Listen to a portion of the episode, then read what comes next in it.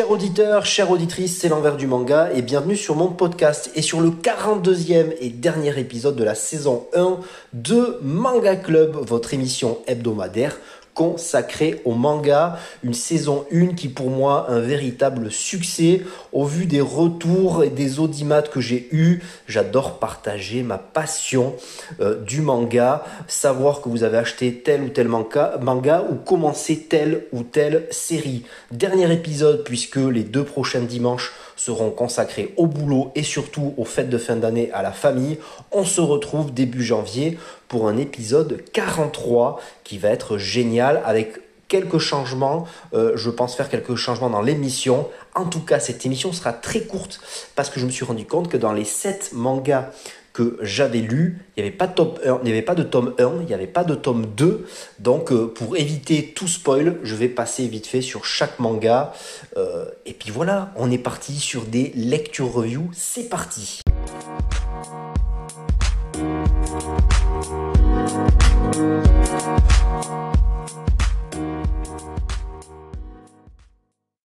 Sans plus attendre, comme je le disais, pas de tome 1, pas de tome 2, mais plutôt des tomes 11 avec Ranking of King de Suzuki Tura, c'est chez euh, Kiyun. Près de 18 tomes actuellement en cours au Japon. Ici, c'est le tome 11 et euh, c'est ni plus ni moins dans la même veine que les, que les autres. Un manga de fantasy euh, qui, où la loi du plus fort régit. Notre héros et prince héritier du royaume de Boss est un petit garçon tout chétif, tout fragile euh, eh ben, euh, qui va découvrir le monde, se faire des amis et réussir dans la vie face avec l'abnégation. Alors entre guerre fratricide, lutte de pouvoir, flashback, lutte euh, pour ben, la suprématie de royaume, les Kuba font loi un manga sympathique à lire qui reste dans la même veine que le tome 8, 9, 10, sans plus ni moins. J'ai pas grand chose à dire, sinon je dévoilerai trop de l'aventure. En tout cas, un dessin enfantin, un propos qui paraît enfantin, mais qui propose euh, beaucoup de thématiques profondes et très adultes à découvrir. Je continue avec Futo oui, Futopie, c'est chez Siku, euh, les, euh, les éditions manga de chez Michel Lafon. On est dans un manga où il y a 15 tomes au Japon. Ça parle de Kamen Rider et une ville gigantesque, tentaculaire du vice avec beaucoup de voyous qui fait penser un peu à Gotham. Et puis, euh, ce sont des détectives privés qui acceptent des missions.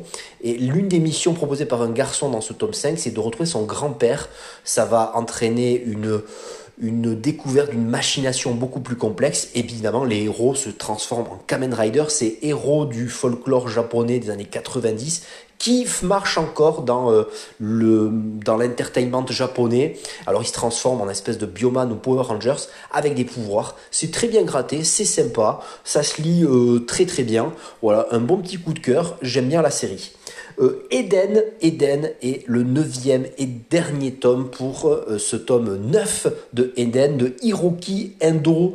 Alors là, très compliqué de vous faire un bilan général de cette série que j'ai adorée, série science-fiction post-apocalyptique, où l'on voit un énorme carnage. Alors ça peut, ça peut faire penser un peu au Covid, qui a décimé presque les 80% de la planète, comment la planète s'en sort, comment les humains réagissent face à, cette calamité, à cette pandémie, et puis euh, entre cartels, gouvernements, euh, les gouvernements se, se reforment et reforment d'autres structures, comme les cartels, la violence fait loi, un manga de folie qui se termine avec ce top 9, un dessin de dingue, Panini nous sert, euh, voilà, euh, tout, toujours avec ces rééditions en perfect, euh, gros pavé comme ça, des, très belles éditions.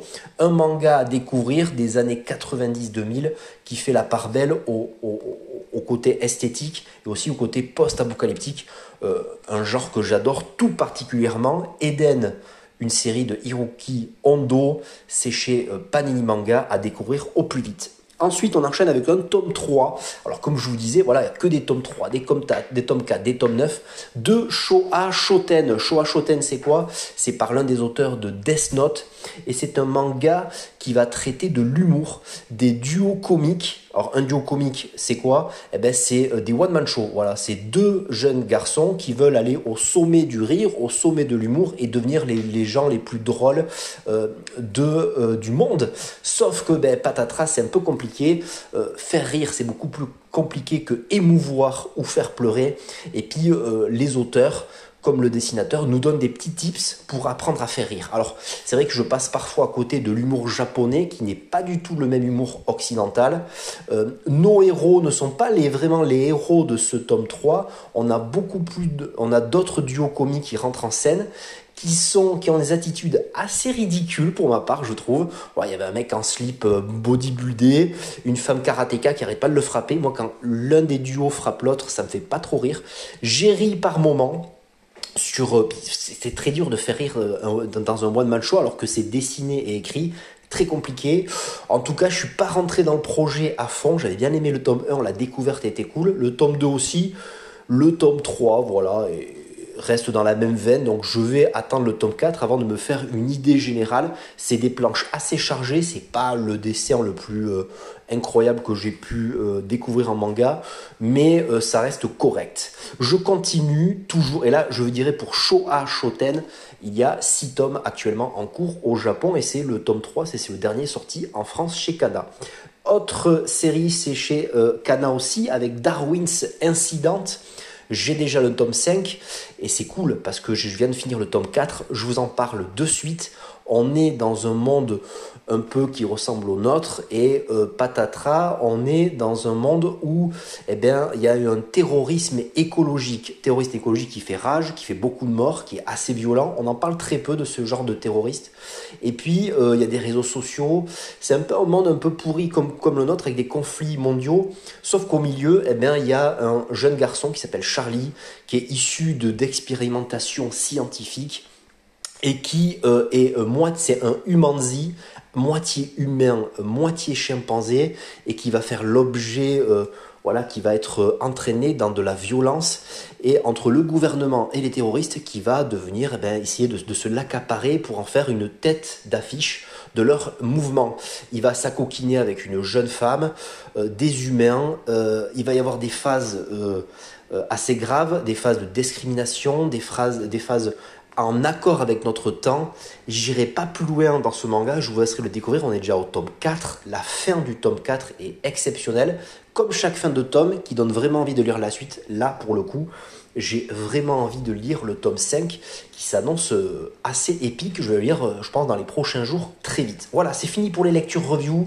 Et on enchaîne de suite avec, ben, comme dernier épisode de l'année, il fallait bien un top et un flop, c'est de suite.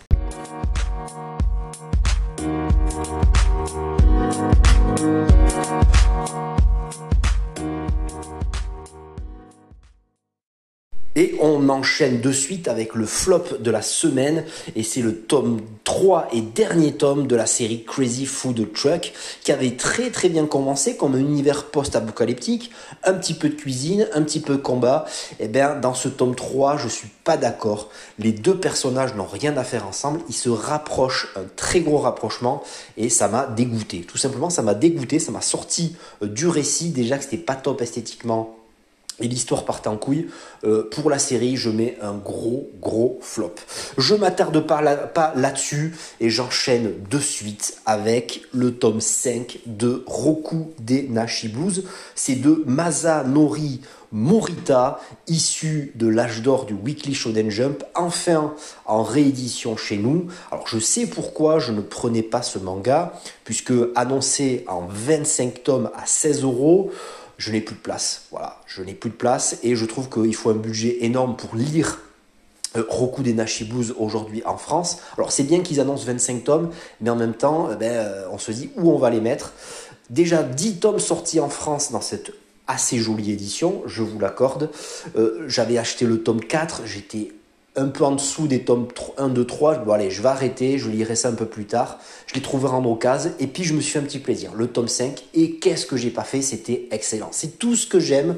Un dessin de dingue, un Japon euh, oldies des années 90. On est dans un lycée, on est dans un lycée furio où les mecs portent du noir un peu ample comme ça, avec en tête de file, en, en bagarreur ultime, euh, transi au grand cœur, euh, la tête de nœud, c'est eh ben, Tyson Maeda. Tyson Maeda, ce personnage emblématique de Roku Denashi Blues, qui me fait beaucoup penser à Ekishi euh, Onizuka de GTO, qui est bougon, qui est un peu, qui est un peu neuneux, euh, mais dès qu'il doit sauver ses copains ou sauver l'honneur d'une jeune femme, et là, il bastonne. Alors, un manga qui s'est brillamment mélangé l'humour et la baston.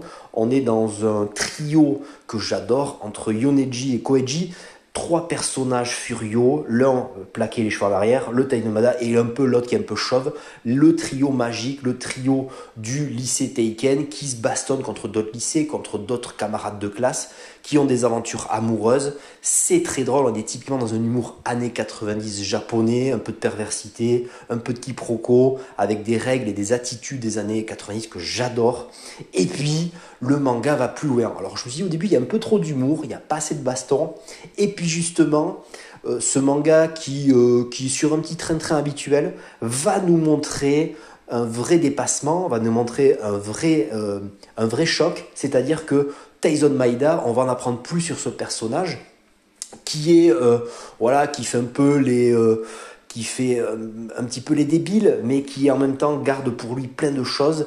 On va en apprendre plus de d'où il vient, euh, pourquoi, d'où il tire sa force, d'où il tire son, honneur, et ça va se conjuguer avec un voyage, un voyage scolaire vraiment à l'ancienne, comme, comme dans les films japonais des années 90, comme dans beaucoup de mangas que vous avez vus, le collège, le lycée, pardon, va partir dans un voyage scolaire géant avec train, bus, et va partir loin du, dans, dans le Japon, dans les terres, et on va découvrir avec Tyson Maeda, ben, euh, ses racines, d'où il vient, ses frères, sa famille, peut-être son père, on ne sait pas encore. En tout cas, j'ai hâte de lire le tome 6 parce que d'où tire-t-il sa force? C'est très très drôle. Et bien sûr, sur le chemin, des quiproquos vont s'enchaîner, des bastons également, un dessin de folie. J'adore le dessin de Roku Nashibuz, tome 5, de la série entièrement. Et, et c'est un peu bête ce que je me dis parce que des fois, je me dis que j'ai vérifié un peu l'artiste mangaka qui n'a fait que ça, qui a tout donné dans les années 90. Je pense qu'il vit sur les royalties de cette série qui a très très bien marché au Japon, qui a beaucoup marché euh, dans le reste du monde aussi. Mais pourquoi il n'a pas donné toute son art dans des séries comme des samouraïs, des séries euh, seinen, dans des polars? Eh bien, il a tout donné dans ce manga-là. Il avait ce côté esthétique pour ce manga-là et peut-être pas, peut pas plus. En tout cas, Rokunin Shibuz, je vais essayer de me mettre au diapason, essayer de me faire, mettre un point d'honneur à m'acheter un tome par mois et essayer de rattraper l'édition française parce que c'était un vrai coup de cœur et c'est le dernier top de l'année avec ce manga club tome euh, épisode 42. Voilà, on termine cet épisode avec la conclusion.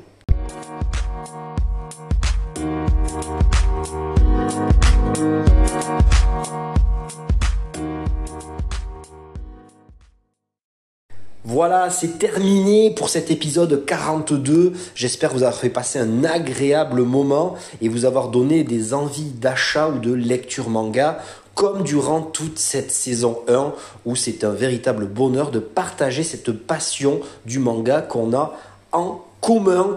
Voilà, l'épisode 42 est terminé. Euh, n'hésitez pas à me dire en commentaire tout ce, tout ce qui vous passe par la tête, à partager cet épisode, plus on est de fou, plus on rit, à vous abonner et à noter sur les différentes plateformes de podcast, à me rejoindre également sur les réseaux sociaux et sur le collectif de l'imaginaire dont je mets le lien dans la description. Voilà, c'est terminé pour cet épisode. Je vous souhaite une très très bonne fête, euh, une très très bonne fin d'année, de très très bonnes fêtes en compagnie de votre famille. Mangez bien, buvez bien, lisez des mangas, euh, joyeux Noël, euh, bonne fête de fin d'année. À l'année prochaine pour un manga club 43, épisode 43. Je pense que j'effectuerai quelques changements et euh, j'essaierai d'être plus dynamique que cet épisode 42 parce que je pense que ça se voit à ma voix, je suis extrêmement malade, mais je tenais à faire cet épisode pour conclure cette année que j'ai avec, euh, l'année où j'ai avec qui j'ai passé d'agréables moments avec vous. Allez, je vous laisse. Cette conclusion est beaucoup trop grande, mais j'ai pas envie de vous quitter.